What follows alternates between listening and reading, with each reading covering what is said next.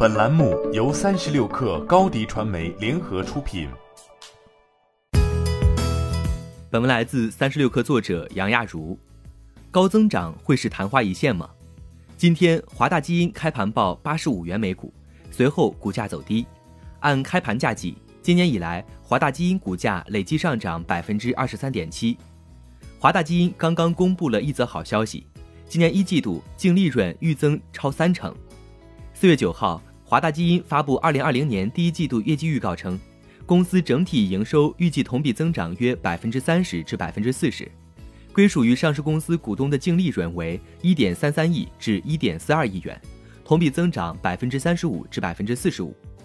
对于业绩实现大幅增长，华大基因在公告中表示，受新型冠状病毒肺炎疫情的影响。市场对新冠病毒检测试剂盒的需求大增，其感染防控业务及精准医学检测综合解决方案业务在报告期内实现了高速增长。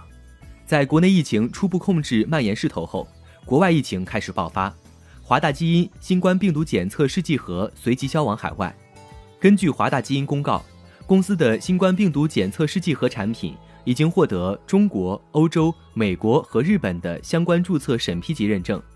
此外，麦克生物、东方生物、美康生物等多家上市公司的检测试剂盒也已经开始对外出口。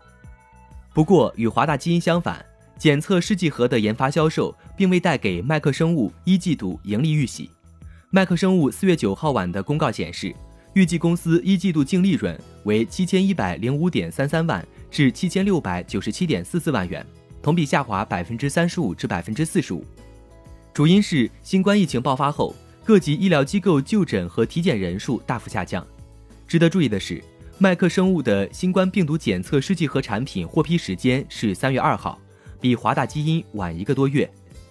华大基因二零一九年度业绩快报显示，公司期内营业收入二十八点二一亿元，同比增长百分之十一点二二，实现净利润三点零一亿元，同比减少百分之二十二点一。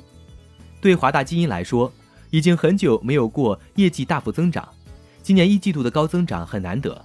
但新冠病毒检测试剂盒并非长久业务，华大基因高增长的可持续性仍然有疑问。欢迎添加小小客微信 xs 三六 kr 加入三十六课粉丝群。高迪传媒为广大企业提供新媒体短视频代运营服务，商务合作请关注微信公众号。高迪传媒。